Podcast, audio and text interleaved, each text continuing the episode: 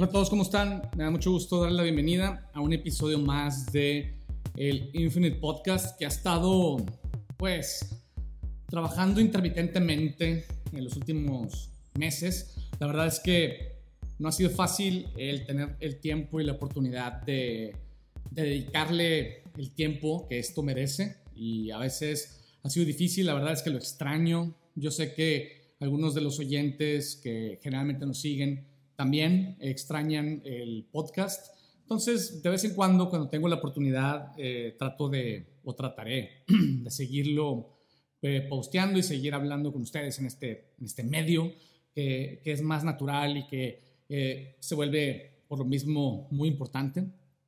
Pero bueno, generalmente lo que he estado tratando de hacer es el hablar de temas, obviamente, que estén relacionados con lo que estamos haciendo, ¿no? En Infinite Institute, como ustedes saben, cada mes lanzamos un curso nuevo, entonces siempre traemos ese tema en mente y hay maneras de hablar de esos temas eh, de, diferentes formas y, un podcast pues sin duda es uno de los medios importantes para hacerlo, ¿no? Entonces, eh, el curso que estamos haciendo ahorita es un curso que se llama Decodificando la mente del cliente.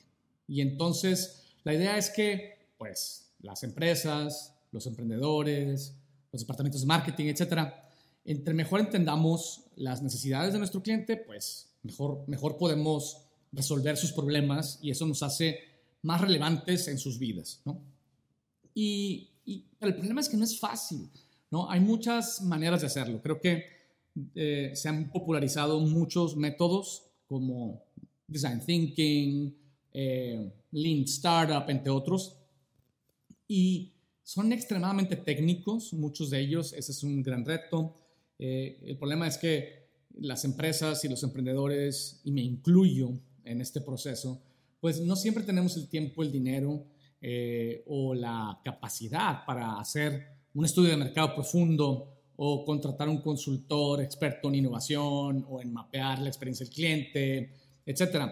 Y, y, hace falta, la verdad, es que hace falta una herramienta, hace falta una lógica que sea fácil de seguir y que, y que nos permita poder rápidamente analizar eh, la experiencia de nuestro cliente y entender dónde está lo que realmente necesita. Y, y la lógica que quiero compartir con ustedes el día de hoy es una lógica muy simple. Es una, la idea es esta. La idea es que dentro de los diferentes momentos en los que nuestros clientes interactúan con nosotros, en esa experiencia, que la podemos dividir de múltiples formas, pero la, la forma más sencilla siempre ha sido antes, durante y después de interactuar con nosotros. Nuestros clientes hacen muchas cosas. Eh, eh, eh, la idea es que la mejor forma de entender lo que tu cliente necesita no es preguntándole, sino observando lo que hace. técnicamente a esto se le llama observación del comportamiento compensatorio. Y esto suena muy técnico y lo es. De la manera más fácil de entenderlo es, ¿cuáles son los hacks que realiza tu cliente. ¿no? Todos los clientes hacemos hacks a la hora de interactuar con productos y servicios y esos hacks, esos life hacks, vamos a llamarles, son, son indicadores de que hay algo relacionado con este producto y con este servicio que necesitamos, pero que no estamos obteniendo actualmente de parte de quienes venden este producto o este servicio. Eh, y eso está bien interesante porque eso quiere decir que evidentemente, aún en, categorías de productos y servicios que ya están muy bien atendidas, que están muy saturadas, aún en ellas hay oportunidades para, para, para deleitar, para sorprender a nuestros clientes. El problema es que esas oportunidades muchas veces creemos están fuera como del, del, core business en el que estamos. ¿no? Eh, y, ese es uno de los grandes retos en general de la innovación en el mundo de los negocios, que estamos muy acostumbrados a ser empresas que están, que son clientes céntricas. Perdón, me equivoco. Estamos muy acostumbrados a ser empresas que, están, que son industria céntricas. O sea, que, que, que creemos que porque vendemos zapatos estamos en el negocio de los zapatos. ¿no?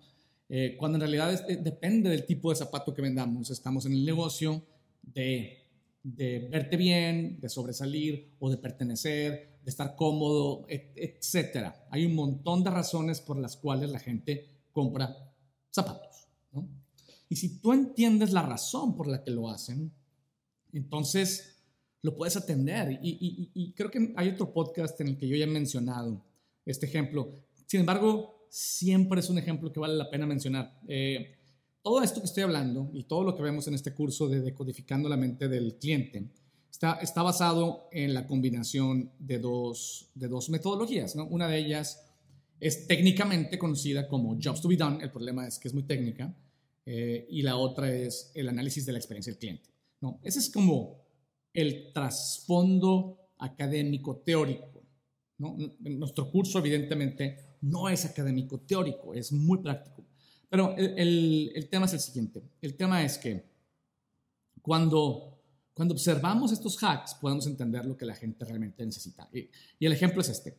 Hay un, bueno, un fallecido ya profesor de Harvard que se llamaba Clayton Christensen, él fue uno de los principales promotores ¿no? de estas ideas del comportamiento compensatorio y de que cómo cuando observamos lo que la gente hace, las cosas raras que la gente hace, podemos entender lo que realmente quieren.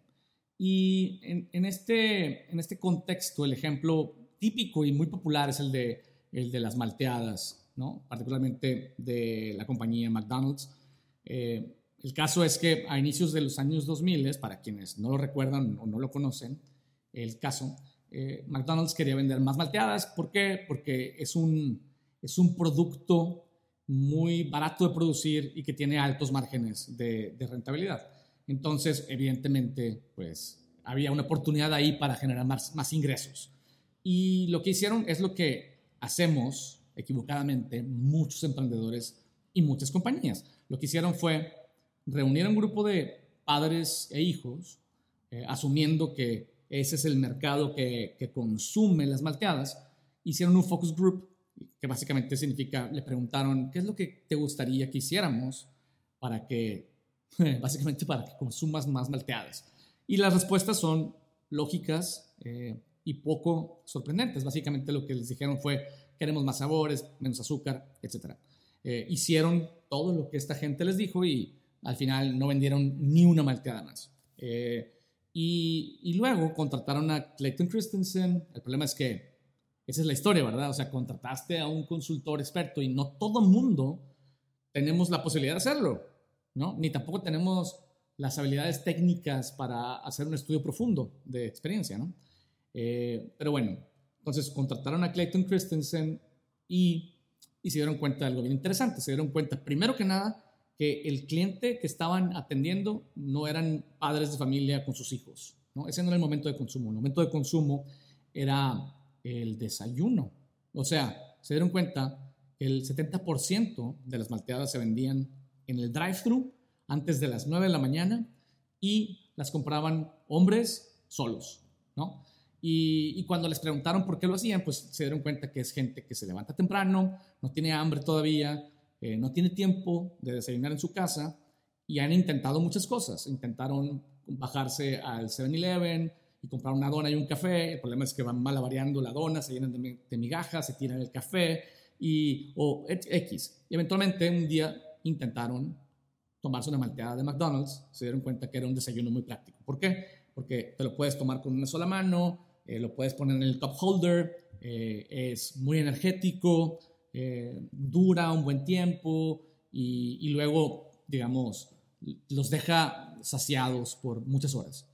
Eh, y aparte en la mente creen que es yogurt y fruta, ¿no? Pero bueno, o sea, leche y fruta.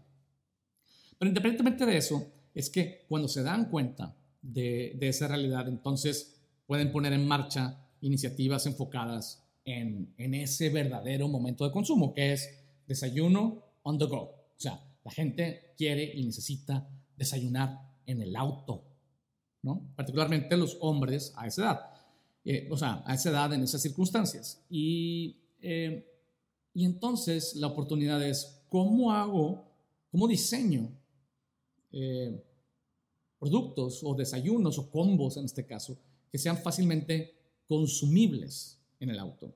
Y eso pues arrojó iniciativas que tuvieron un tremendo éxito Y entre ellas estuvo el, lanzamiento del McCafé, tengo entendido, pero, y también, o sea, digamos, haciendo un análisis de ese momento de consumo, yo creo que también es una de las razones por las que tanta gente se, se toma un frappuccino temprano en la mañana eh, en el drive-thru de Starbucks, por ejemplo, porque es, una, es un producto llenador, dulce, práctico, fácil de tomar, etc.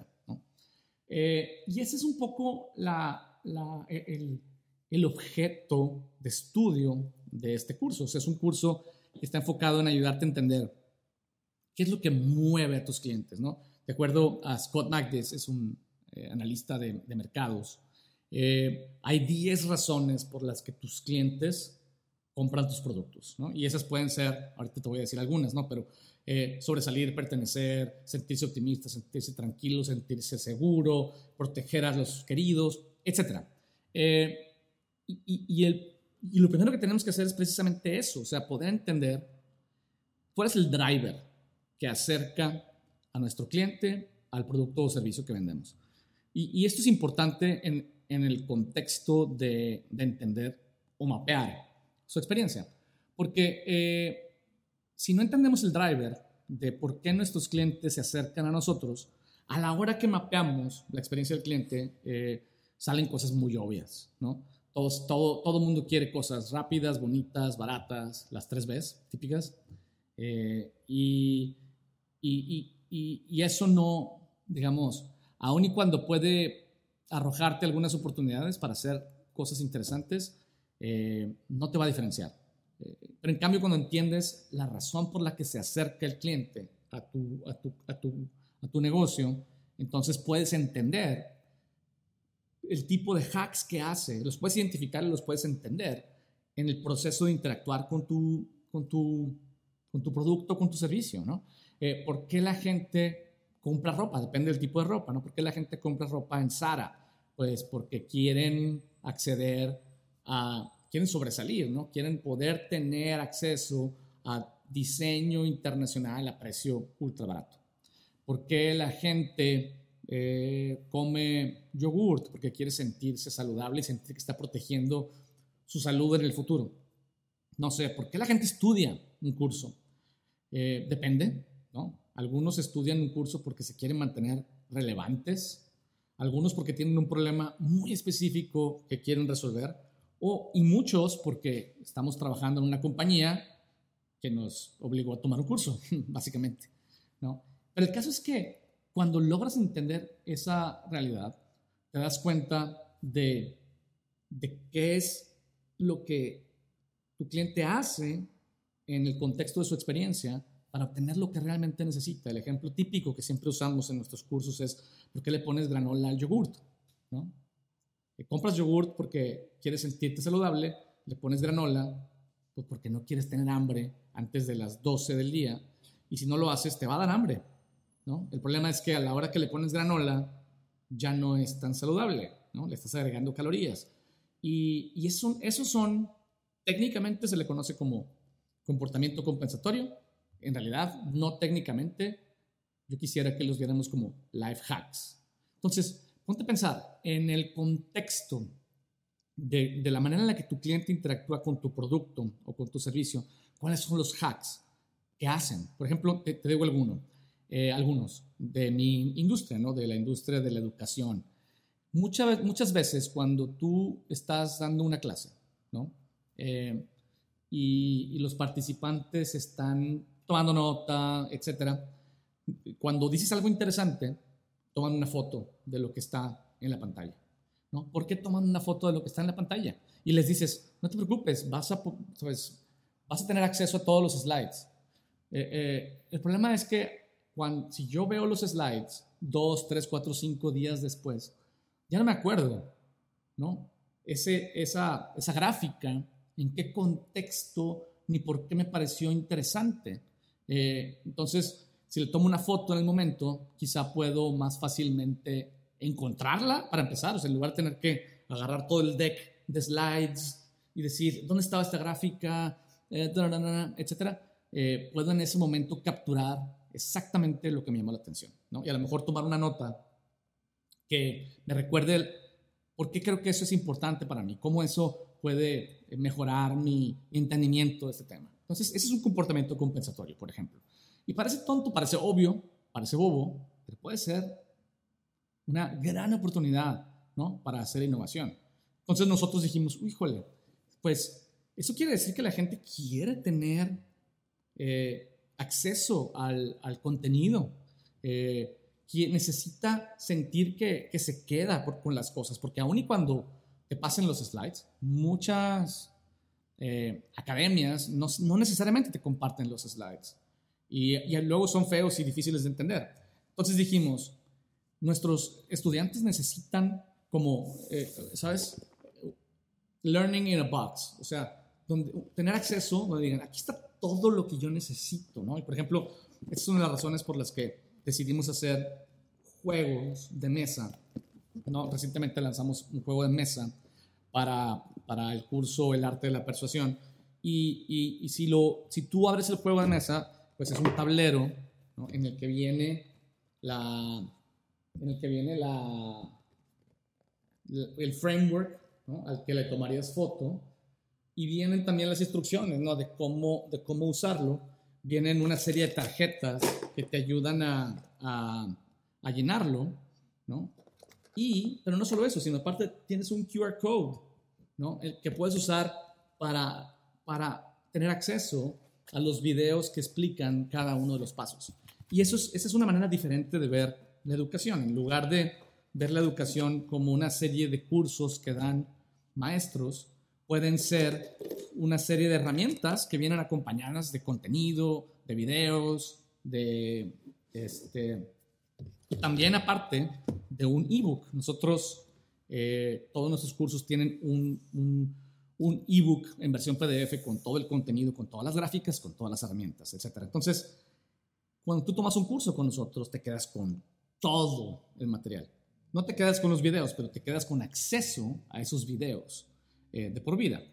Eh, y ese es un poco lo que nos llevó a pensar en nuestro trabajo como ser la navaja suiza del, del conocimiento de negocios, ¿no? Donde entender que la gente lo que quiere es tener acceso a herramientas.